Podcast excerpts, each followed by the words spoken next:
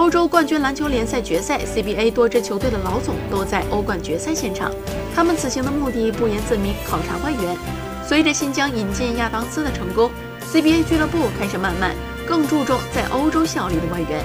如今，欧洲联赛已经成为 CBA 外援新的淘金地。很多美国球员在无缘 NBA 后，前往高水平的欧洲联赛。经过欧洲的洗礼，他们与欧洲球员和教练更加注重团队配合。而对于 CBA 来说，在马布里之后，挑选不光能得分，还能带动全队的外援更加吃香。